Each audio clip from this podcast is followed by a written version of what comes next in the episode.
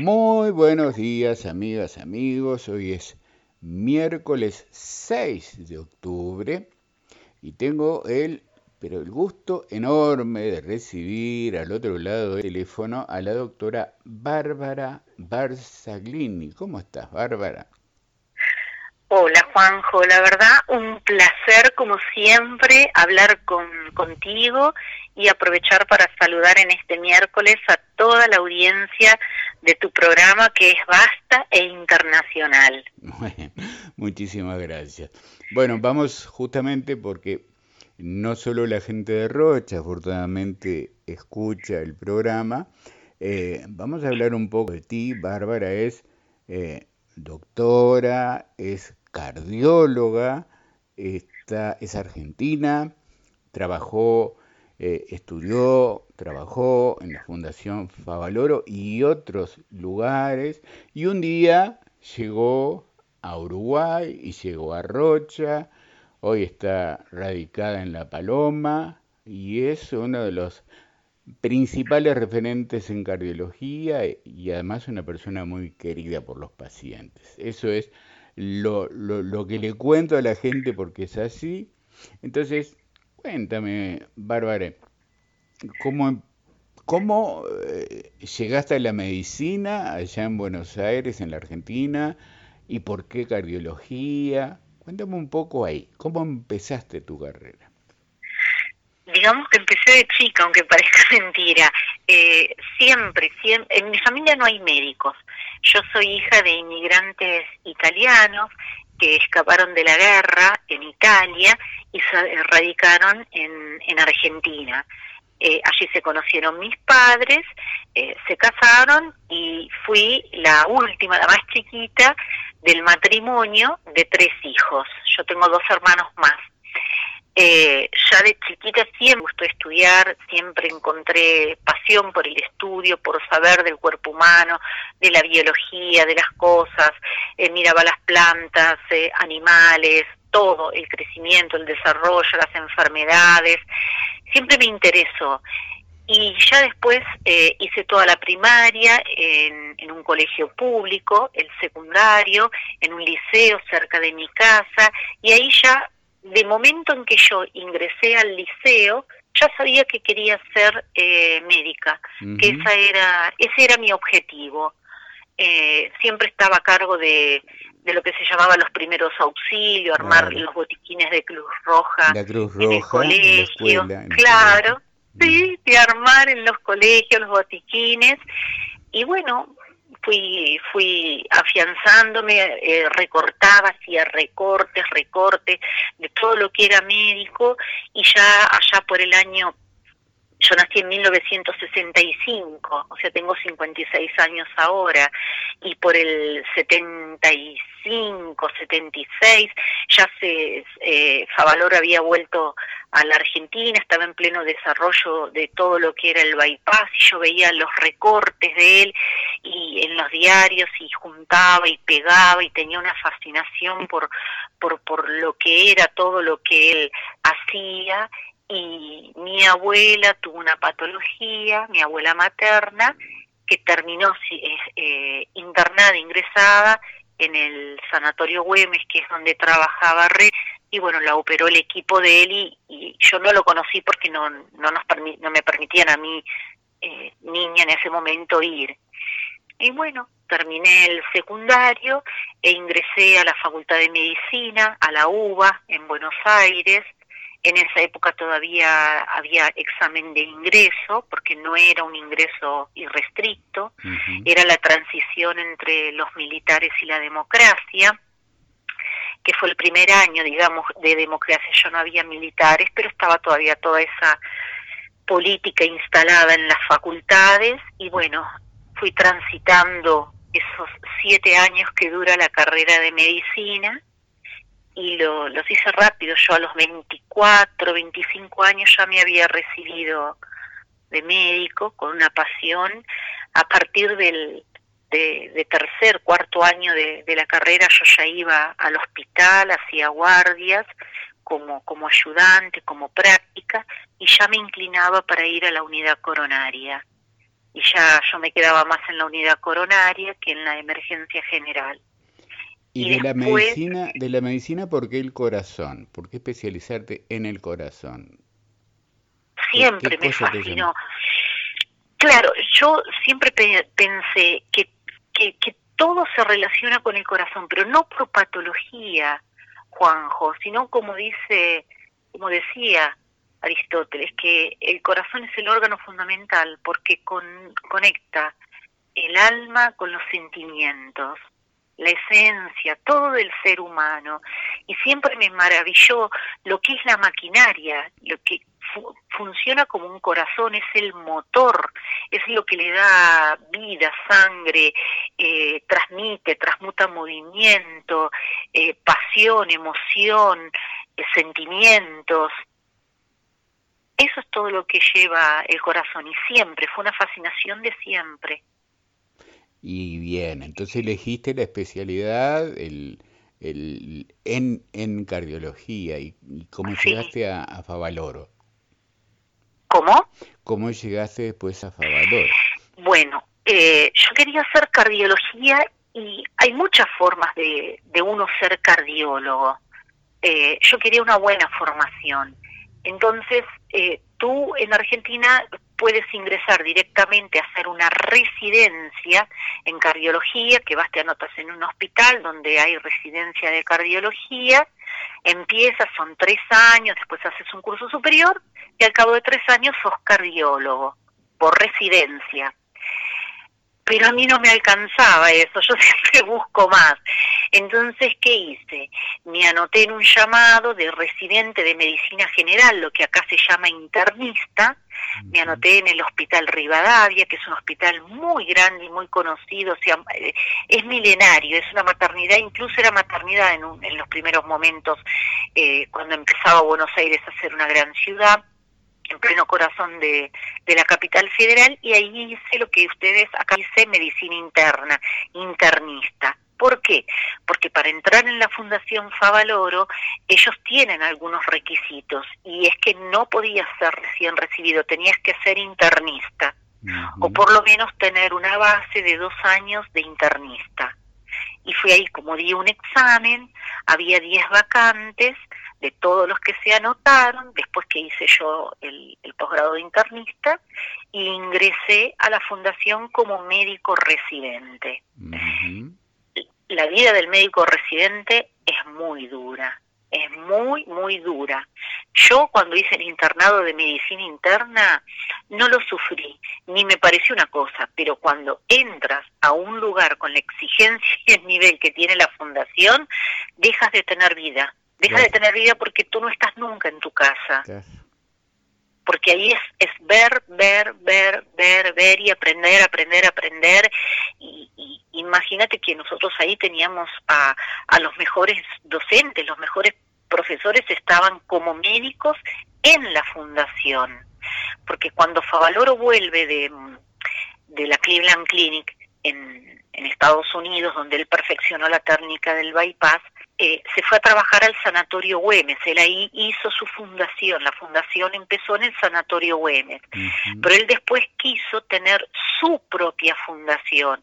Y fue así que en el año 1992 se inauguró lo que hoy se conoce la Fundación Favaloro, que está sobre Avenida Belgrano y Entre Ríos en Capital, que es ese monstruo de, de 13 pisos con tres subsuelos.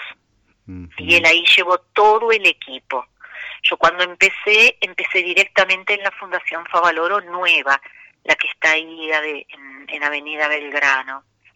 Y bueno, el, el, primer año del residente entras a las 8 de la mañana, te vas a las 10 de la noche con suerte, haces, tienes que atender los pacientes que te toquen según el piso que te va tocando, o sea, en el primer piso hay una cosa, en el segundo piso hay otro tipo de pacientes, tercero, cuarto, quinto, sexto, octavo y noveno piso. Entonces, depende qué piso es el que se te asigna, la tarea que tú tienes.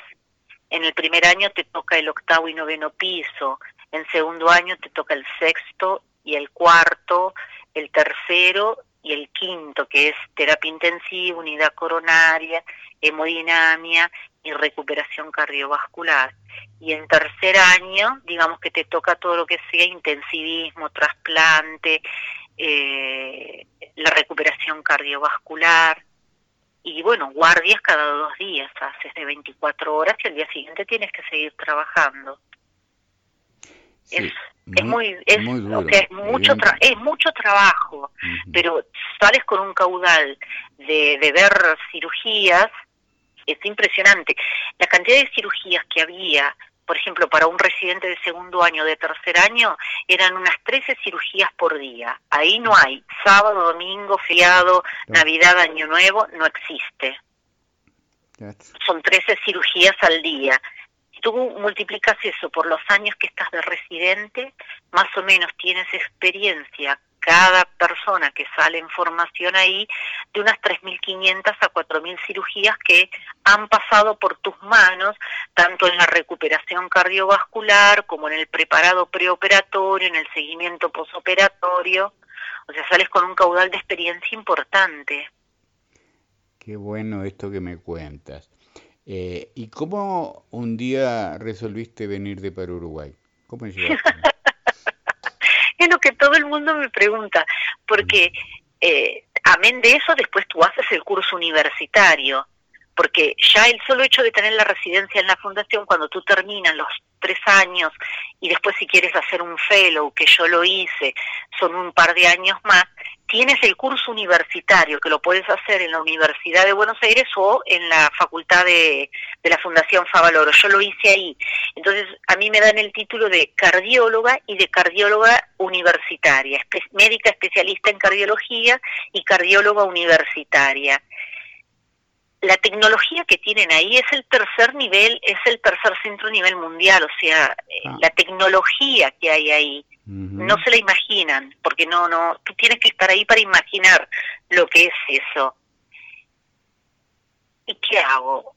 Yo trabajaba muchísimo y después trabajaba fuera de la fundación en otro CTI. Entonces estaba tan cansada y me vine de vacaciones a un lugar donde yo quería un lugar tranquilo, lindo, conectado con la naturaleza, lo que todos los argentinos piden, Juanjo, y por qué aman tanto la paloma. Entonces una amiga me dijo, era marzo, ándate a la paloma que vas a ver qué lindo que es. Y bueno, fue ahí que aterricé en marzo del 98, 99 en el bañario La Paloma y ahí conocí a quien hoy es mi marido. y Jerónimo, ¿no? Jerónimo Sena. Jerónimo Sena. Y bueno, nos conocimos, entablamos una amistad, yo me volví, nos eh, hablábamos, nos escribíamos, eh, después al año eh, nos visitamos y después empezó una relación a distancia, lo que, quien dice que el amor a distancia no existe, no es cierto. Yo doy fe que es cierto. ¿Viste cuando una persona está destinada? Porque yo escuché lo que tú dijiste de los días 13. ¿Por qué es tan especial el 13 para ti? Y es así, cuando están destinados, están destinados. Y bueno, y yo nada para hacer en Argentina. Y si la persona que más amaba estaba en Uruguay, teníamos la opción de irnos a... En ese momento en Argentina se vivía muchísimo mejor que, en otros lugares, digamos, ¿no? Estábamos mejor en trabajo, en todo. La situación ahora se, se cambió, estamos al mm. opuesto. Y Jerónimo tiene de otro matrimonio tres hijos. Yo no tenía nada, o sea, el único, no, no tenía hijos previos. Entonces, eh, separar a un padre de los hijos no, no, no era correcto y tampoco era la idea. Y queríamos tener calidad de vida y, y una buena vida y acá sabíamos que lo íbamos a conseguir. Y fue así como en el 2000 me mudé. Bien. Y empezaste a trabajar acá. Y ahora... No tan fácil. Claro, claro. No, no me permitieron trabajar enseguida. Tú sabes que como yo era recibida en la, en la Universidad de Buenos Aires, eh, no había convenio y el famoso Mercosur no funcionaba en temas curriculares. eh, universitarios. Entonces, el título de especialista no había problema porque venía de una eh, universidad y de una fundación reconocida internacionalmente, pero el título de médico lo tuve que revalidar, así que tuve que volver a cursar casi los últimos cuatro años de la carrera. Ah. Qué increíble eso, ¿no? No, no los, por supuesto sí, claro, no, no los cursé. No los cursé porque no, no, no iba presencial. Me daban, pedía fecha de examen, iba y me presentaba a dar el examen. En un año del 2000, empecé en el 2002, en el 2003 terminé de dar los exámenes. Trece fueron. Eh, evidentemente lo llevas en el, en el corazón, la, la carrera, ¿no? y la paloma llevo en el y corazón. La paloma, y sí, y la paloma, claro. Y bueno, precioso hasta ahora lo que me has contado. Vamos a hablar ahora un poco de eh, por qué hay que cuidar a ese corazón al que dedicaste parte de tu vida a estudiarlo. ¿Cómo lo tenemos que cuidar? ¿Qué cosas? Porque uno se da cuenta, yo me doy cuenta, hoy me doy cuenta, que si hace 40 años eh, yo hubiera hecho otras cosas para cuidarme, bueno, por suerte no tengo problemas serios de salud, pero mi vida hubiera sido muy diferente, ¿no? Porque uno eh, tiene malos hábitos, tiene una vida que es si uno la mira después con ojos de, de haber eh, aprendido, dice, ¿cómo pude hacer desastres? ¿Cómo comí así? ¿Cómo fui tan sedentario toda la vida? Ese tipo de cosas. Entonces, me gustaría que me contaras eso con, con tus ojos de toda una vida de experiencia. Eh, ¿Qué hacemos? Y sobre todo los jóvenes y bueno, y los mayores.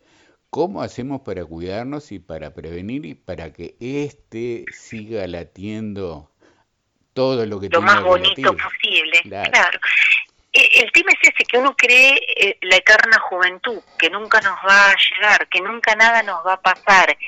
Y las enfermedades cardiovasculares son traicioneras, Juanjo. Vos decís, ¿por qué traicioneras? Porque la gran mayoría de las veces no te dan síntomas cuando te dio el síntoma, que uno toma conciencia, ya te hizo el desastre. Entonces, ahí sí te caen todas las fichas juntas. Pero en la niñez, en la adolescencia y en la juventud, donde uno tiene que poner los ojos, no nos han enseñado culturalmente a ponerlos. Y eso yo veo que se está revirtiendo mucho ahora con el tema de las dietas, de hacer ejercicio, porque hemos aprendido de todos los errores. Viste que todo es ensayo y error y, y a los seres humanos nos cuesta muchísimo y muchísimo cambiar los hábitos. En una sociedad a veces cambiar la besa cuesta muchísimo, porque vos tenés esos preconceptos hechos, ah, todo lo, lo, lo, lo anterior era bueno, todo lo que viene ahora es malo. Y no es así. Hay niños que ya son hipertensos de chiquitos. Antes, cuando tú llevabas tus hijos al pediatra, muy rara vez les tomaban la presión. Ahora siempre le van a tomar la presión, porque se ha visto que hay niños que son hipertensos. Entonces, si tú ya te da, detectas eh, una cifra elevada o un niño con una tendencia a tener cifras elevadas de hipertensión, más los antecedentes de los padres, buscas un montón de, de, situaciones asociadas, lo vas a poder asesorar tanto al niño como a la familia. Ese niño, a su vez, va a replicar en la escuela. Entonces se arma todo, viste, es una, una, una cosa que es buena. En cuanto a qué tenemos que hacer general, nosotros tenemos factores eh, en cuanto a nuestra salud cardiovascular que vamos a poder modificar y otros que no. ¿Qué no vamos a poder modificar? La edad, la genética y el sexo. El sexo en cuanto no a la sexualidad, sino a que sos hombre o mujer. ¿Por qué? Los hombres tienen un poquito más de incidencia de enfermedades cardiovasculares que las mujeres, aunque las mujeres ahora hemos eh, igualado tanto al hombre en, en hábitos que no eran tan buenos como fumar y tomar, que ya tenemos casi la misma tasa de, igualdad en, en, patología cardiovascular en el hombre y la mujer. La genética, todo lo que tú heredas, la herencia, eso no lo vamos a poder modificar y la edad tampoco, porque a medida que envejecemos tenemos más probabilidades de tener patología cardiovascular. Pero lo que sí podemos eh, modificar son los hábitos. Como bien tú dices, la alimentación, hacer ejercicio, deporte, vivir la vida desde otra perspectiva, no estar tan estresado, tan loco, tan vivir en esa locura, en esa vorágine de cosas que nos lleva, de consumismo, de, de, de, de metralladora informativa que de informaciones huecas que a veces no te dicen nada, esa publicidad que, que, que eh, te da el mensaje subliminal del consumismo, esas son cosas que nosotros podemos eh, trabajar en ello. Eh, en otras cosas que podemos trabajar, por ejemplo, si sos hipertenso, si tienes un problema de colesterol o triglicéridos, una dislipemia, sobrepeso, conductas saludables de alimentación. Me dice la, la gente, por ejemplo, ¿qué tema más te gustaría explayarte? ¿Sobre ejercicio? Eh, a veces se cree que hacer ejercicio es tener que ir a gastar plata en un gimnasio. Mm. Y no es así. O que tenés que ser joven, o que si me duele la rodilla, o me duele la cadera, o tengo problema de columna, no puedo. Sí se puede, nosotros nos tenemos que poner un objetivo por día de hacer determinada cantidad de minutos, que no necesariamente tú tienes que hacer una hora trotando de continuo. Tú puedes hacer 10 minutos a la mañana, de una caminada, de andar un poquito en bicicleta, hacer una bicicleta fija. Si tú sos ama de casa y estás eh, haciendo la limpieza de la casa, pones música y bailas. El baile es un excelente ejercicio que no se tiene en cuenta los adultos mayores, que es, es muy difícil que a veces puedan hacer una actividad fija de gimnasia, les encanta bailar y esa es una muy buena actividad que pueden bailar. Promover en los chicos que anden en bicicleta, que dejen la computadora, que salgan al skate, que salgan a hacer, eh, acá en La Paloma pueden hacer surf, eh, caminatas, muchas cosas que no necesariamente implican un gasto económico. Y es, es, es un hábito que hay que crear y alimentar, que porque cuesta, pero al principio, al principio cuesta y después uno lo va tomando como algo natural, uno lo incorpora. Por eso, claro, no, no hacerlo como una obligación, sino que tú ya, la sal, la sal es una cuestión cultural, el hombre es el único animal que sala sus comidas, es una cuestión cultural. Entonces, lo que yo les digo a mis pacientes es que no cocinen con sal, salen en el plato y se toman una medida de un gramo, un gramo con el almuerzo, un gramo con la cena, que es una dieta hiposódica bastante severa, porque las dietas con bajo sodio son entre eh, 2 y 4 gramos. Fíjate que cuando tú amasas pan, para que te des una idea, en un kilo de harina pones 20 gramos de, sal y yo te estoy dando una dieta de 2 gramos o 3 gramos en el día. Así ya vas haciendo la relación. Que para que yo siempre les explico a la gente el blister donde están los remedios, el de la novenina o dipirona para quien te escucha de otros países, lo ahuecas bien, lo llenas de sal común de mesa y esa es la medida, la tapita. Tú salas en el plato. Como la sal es una cuestión eh, cultural, cuando tú salas ese, ese poquito que pones en una ensalada y tú te comes la ensalada, cuando el bocado llega a la boca, ese gramito de sal que tú le pusiste a, a la ensalada te explota en las papilas gustativas y eso te da sensación de que te gusta la comida, entonces no lo ves como un castigo.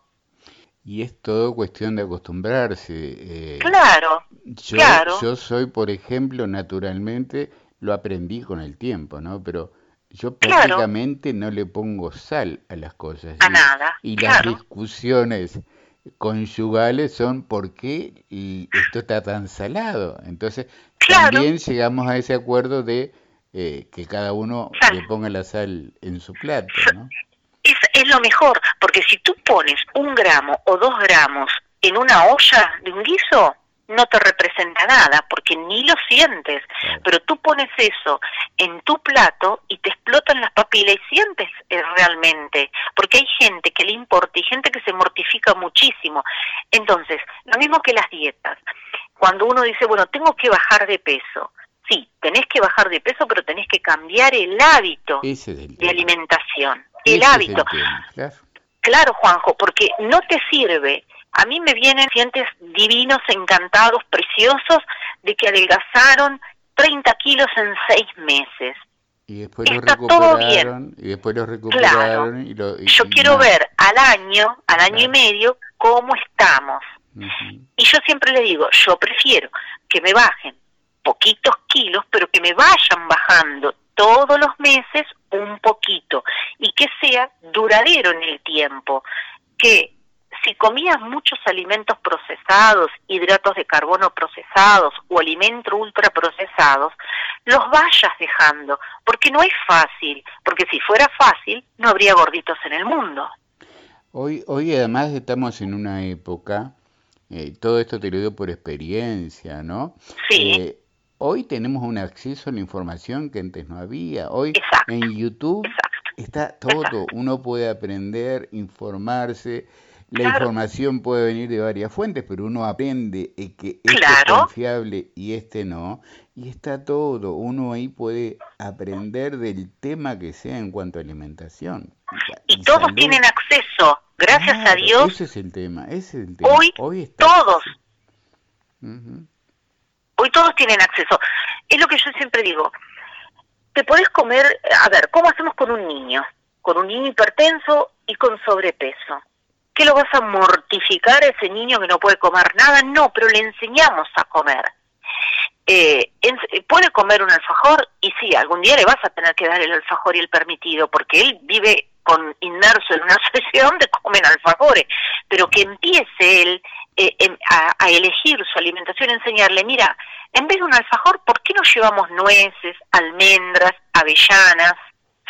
o que le hagan en la casa. Es mejor un alfajor hecho en la casa casero que comprado ultraprocesado, porque la calidad de las grasas que va a tener el alfajor que le hagan en la casa va a ser de mejor calidad que el que va a comprar eh, industrializado, ¿verdad? Porque decían, mis abuelos, mis bisabuelos comían aceite, manteca, grasa, pero comían de buena calidad, no comían de mala calidad. Y se gastaba mucho más, eh, se, movía más la gente, trabajaba más la gente. Claro.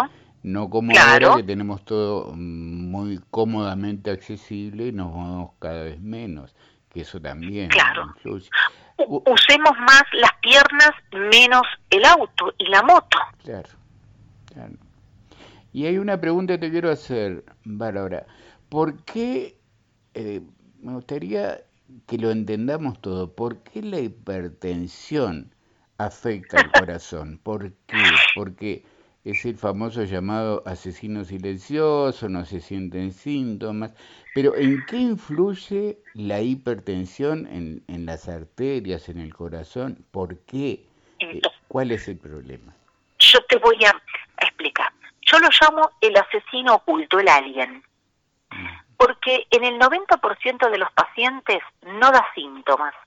Muy pocos tienen la suerte de tener el síntoma, que puede ser una cefalea, eh, dolor en casco en la cabeza, algunos en la frente, otros le duele la nuca, otros le zumba los oídos, otros tienen una sensación de rareza, embotamiento en la cabeza. Esos son afortunados, porque hace que en algún momento se vayan a controlar la presión y la tengan alta. ¿Qué hace la presión? El corazón es un motor que tiene cuatro cámaras una aurícula derecha, un ventrículo derecho, una aurícula izquierda y un ventrículo izquierdo. Tiene dos grandes arterias, una es la arteria pulmonar que va a llevar la sangre a los pulmones donde se oxigena, vuelve al corazón y esa sangre oxigenada y mezclada sale al resto del organismo por la arteria aorta. Como nosotros tenemos cuatro cámaras, a grandes rasgos te estoy diciendo todo, y dos grandes arterias, necesitamos diferencia de presión para que de una cámara pase a otra, ¿verdad? Porque si yo tengo la cámara llena, necesito presión para que me abran la puerta para pasar a la otra cámara, que de ahí me vaya a los pulmones, de los pulmones vuelva, me abra la, la cámara de la aurícula izquierda al ventrículo izquierdo, el ventrículo izquierdo se llena de sangre toda oxigenada y necesitamos presión en ese ventrículo para que se abra la válvula órtica y toda la sangre circule por el organismo y nos dé nutrientes, oxígeno y todo lo que necesitamos. La hipertensión arterial, la causa de la hipertensión arterial en el 90% es esencial. ¿Qué quiere decir? No hay un virus, una bacteria o una situación que hace que tengas hipertensión arterial. Viene, viene. Un día los antecedentes genéticos y hereditarios que tú puedas tener ayudan, la dieta que tú puedas llevar ayuda, pero ¿qué pasa? Ese corazón empieza a tener una resistencia de presión, empiezan a aumentar la presión a nivel sistémico, a nivel periférico, que hace que las puertas le cueste mucho abrir. Entonces, ¿qué hace el corazón? Tiene que hacerse cada vez más fuerte, más gordito, más gordito, más gordito, para tener más músculo, para poder tener fuerza, para poder abrir esas puertas, para hacer el pasaje de sangre de una cámara a otra con el tiempo se cansa, dice yo no puedo más, este no hace nada para ayudarme. Entonces, de pasar de estar gordito, pasa a estar fino y grande. Es como un globo. Se empieza a inflar, a inflar, a inflar, y yo digo acá, yo ya no puedo más. Esta persona a mí no me ayuda a bajar la presión, entonces yo no puedo más. Y ahí empiezan los problemas. Primero cuando tenemos el corazón gordito, porque esos picos de presión que nosotros tenemos, tú imagínate que tú tienes una presión normal para que todo ande. Si yo le aumento la presión al cerebro, los vasitos del cerebro van sufriendo y las áreas del cerebro que esos vasitos llevan la sangre con los nutrientes y el oxígeno sufren porque se me hacen infartitos chiquititos a nivel de los ojos, los vasitos que me irrigan los ojos, que me irrigan la retina, se me van perjudicando con esa presión tan alta. Los riñones, el riñón es el órgano que más se afecta con la hipertensión arterial.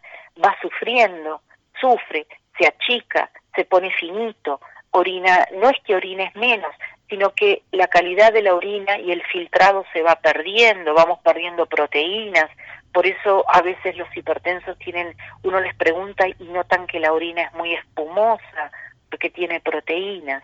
Y a nivel del músculo cardíaco, cuando me lo engruesa, yo tengo las arterias metidas ahí, las arterias famosas coronarias que irrigan el músculo cardíaco.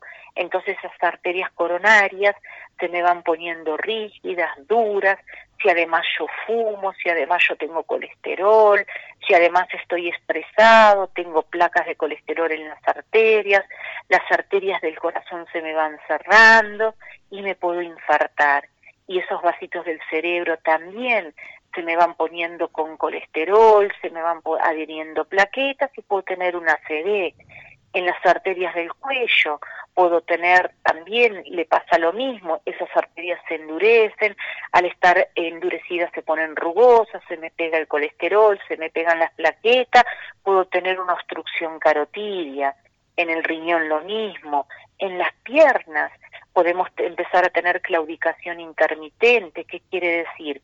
Lo mismo que le pasa a las arterias del corazón, se me van tapando las arterias de las piernas y puedo tener que hacerme un bypass en las piernas o llegar en casos extremos a la amputación de un miembro. ¿Entiendes? Perfecto, sí.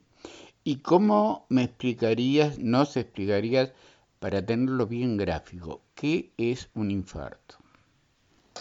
Bueno, eh, el infarto es la oclusión aguda de una arteria del corazón, de las arterias que irrigan, porque el corazón no es bobo. El corazón manda sangre a todo el organismo, eh, porque es el motor, pero al primero que le manda sangre es a él mismo. Las primeras arterias que salen de la aorta son las coronarias. Nosotros tenemos el, la arteria aorta, el tronco de la coronaria, que es el tronco, eh, y de ahí sale eh, la coronaria derecha, que va todo por la parte inferior y posterior del corazón, la descendente anterior que va en el surco interventricular y de allí, de la descendente anterior, salen dos arterias grandes, la marginal y la circunfleja. Y después de la circunfleja salen los ramos eh, diagonales y marginales, que son las más chiquititas. Cuando eventos que nos pueden pasar para tener un infarto. Un evento agudo embólico quiere decir que un coágulo de golpe me tapó una arteria, se infarta. Esa zona depende en qué, en cuáles de todas estas arterias chiquitas que yo te nombré cae, es el infarto que vamos a tener, de qué cara del corazón vamos a tener.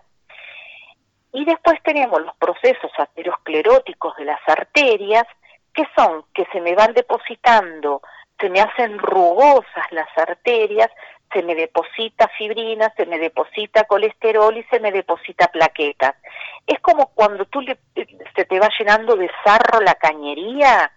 Entonces, lentamente ese paciente empieza con síntomas, no es que de un día para el otro, no, tiene síntomas, o se fatiga rápido, o le duele el pecho cuando camina, o el ama de casa que antes hacía las tareas sin ninguna dificultad y ahora siente como una pesadez en el pecho.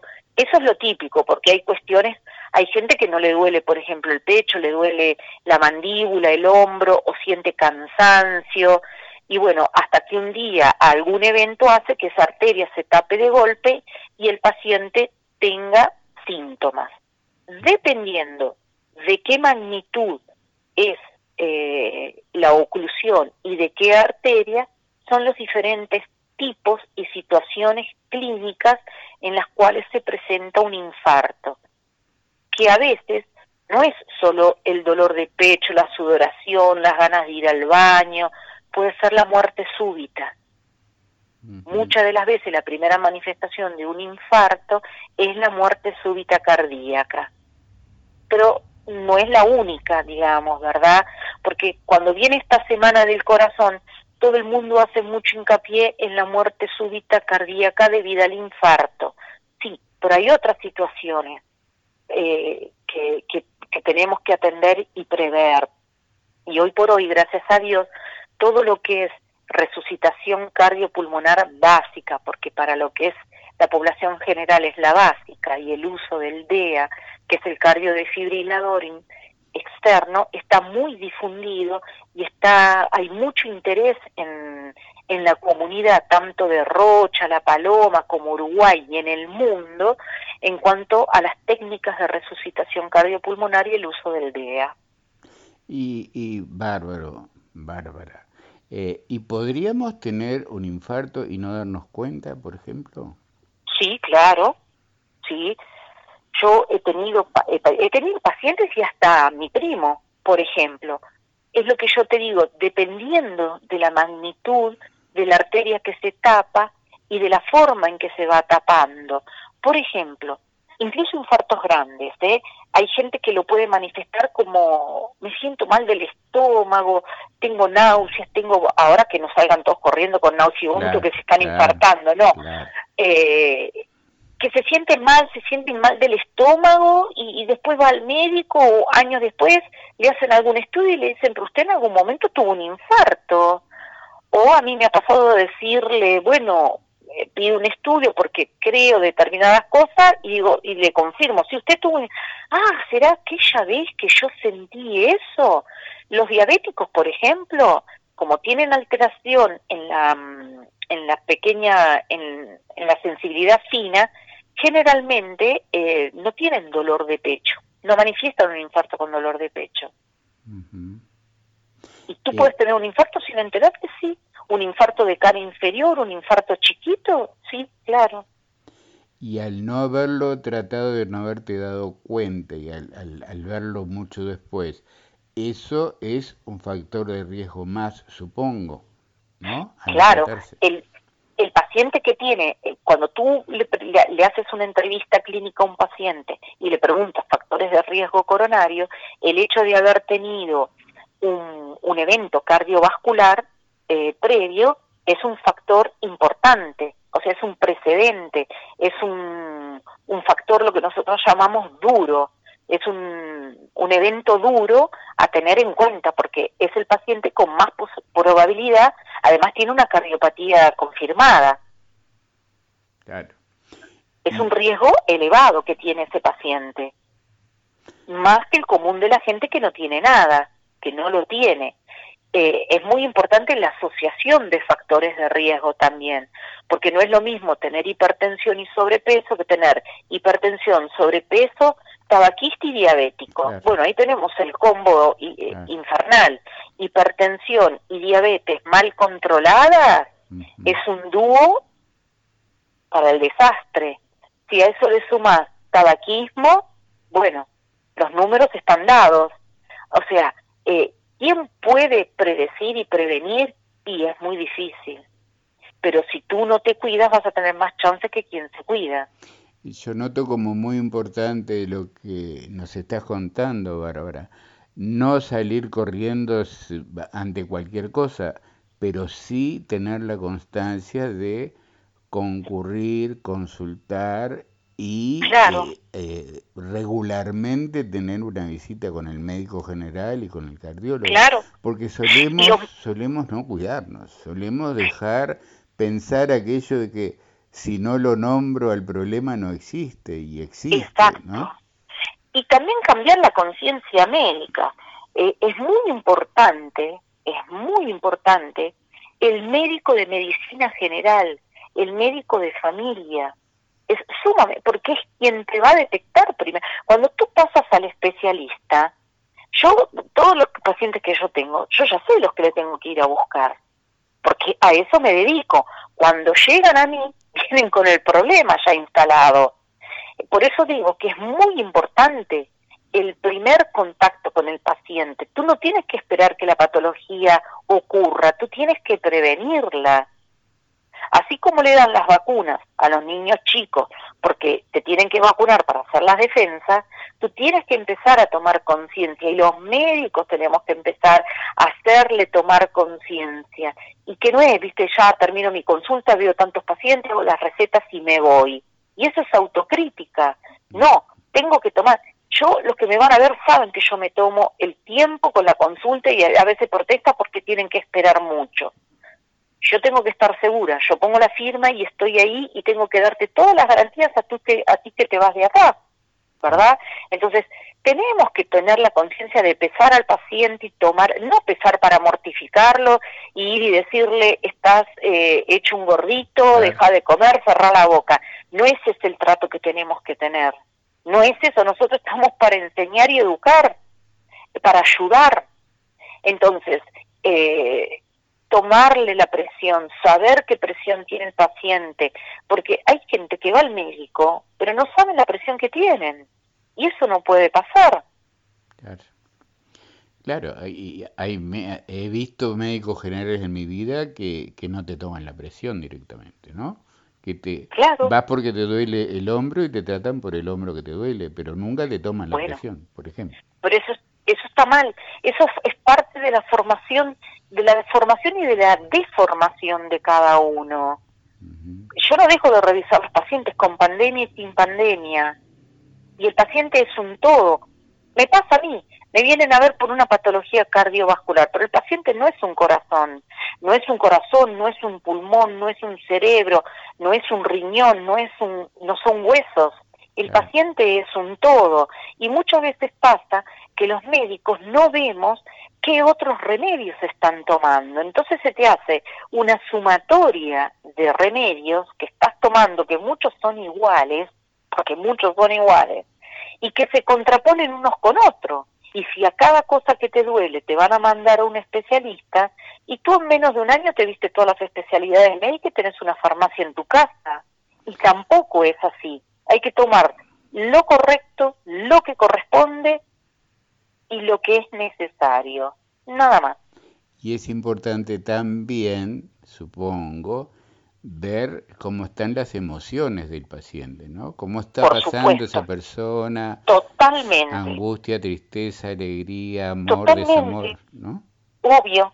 Eh, eso, eso, eso hay que verlo, porque tú sos un todo, Juanjo. Cuando, cuando el paciente eh, me derivan, el paciente por dolor de pecho, yo te aseguro que en mis consultas el 80 vamos a poner el 70% es por eh, angustia y depresión. Porque todo dolor de pecho lo derivan al cardiólogo. Sin antes haber hecho una buena entrevista con el paciente y ver qué es lo que le está pasando. Incluso pacientes, por ejemplo, que tienen su cardiopatía, el hecho de que estén deprimidos y angustiados no los va a ayudar. Entonces tú se lo tienes que tratar también. Porque las dos es un ida y vuelta. Las emociones, nosotros somos seres humanos que estamos influenciados y manejados por las emociones. Y nosotros no podemos separarnos de las emociones. Dejaríamos de ser seres humanos cuerpo, mente, alma, eh, está claro que es todo uno, ¿no? Y que todo... Y ves que ahí donde está el corazón, ¿ves Juanjo donde está el corazón? Claro, claro, claro. Eh, Bárbara, ha sido un, pero un gusto enorme charlar contigo. Mm, te, te cuento que no es la primera charla, te voy a seguir llamando para seguir aprendiendo, porque es una, una maravilla, además porque lo explicas muy claramente y son esos temas que eh, es el más importante de todos, la salud, el aprender a cuidarnos, el aprender a recurrir al médico ante los problemas que, que eh, es muy importante esto, yo lo he aprendido, ¿no? Que eh, gente que dice, ¿Para qué voy a ir al médico si mira si me dicen que tengo cáncer? Puedo vivir angustiado porque tengo cáncer. Cuando claro. el, el, tema es que si lo tengo me empieces a tratar ya. Entonces la gente suele eh, dejarse estar, porque no, porque si me encuentran tal cosa, me... bueno, entonces perder el miedo y ayudarse yendo cuanto antes a consultar. Ante un y a prepararse uno y a prepararse uno para las patologías que son inevitables. Claro, Bueno, así que... ¿Entiendes? Porque uno no sabe qué le va a tocar. Algo va a tocar.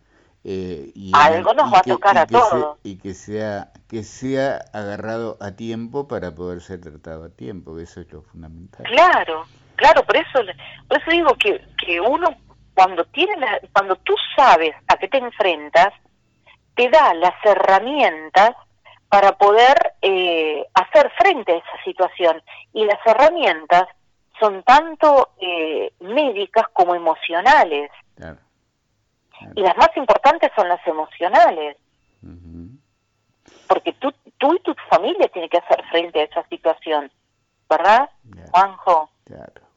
Bárbara, te mando un abrazo grande, nos vemos pronto y vamos a seguir charlando pronto. Te agradezco Un placer como siempre, Juanjo, sabes que te quiero un mundo, que es divino hablar contigo. Gracias igualmente y te mando otro abrazo y, hasta prontito. Muchas gracias, ¿eh? un beso para todos. Gracias. Amigas, amigos, estuvo hoy en Hay otra historia, en Radio Fortaleza, la doctora Bárbara Barzaglini, cardióloga, es argentina, estudió y trabajó en la Fundación Favaloro, está radicada en Uruguay desde hace muchos años y estuvimos aprendiendo cómo cuidarnos, cómo prevenir las, eh, la salud, cuidarnos nuestro corazón. Hasta mañana, gracias.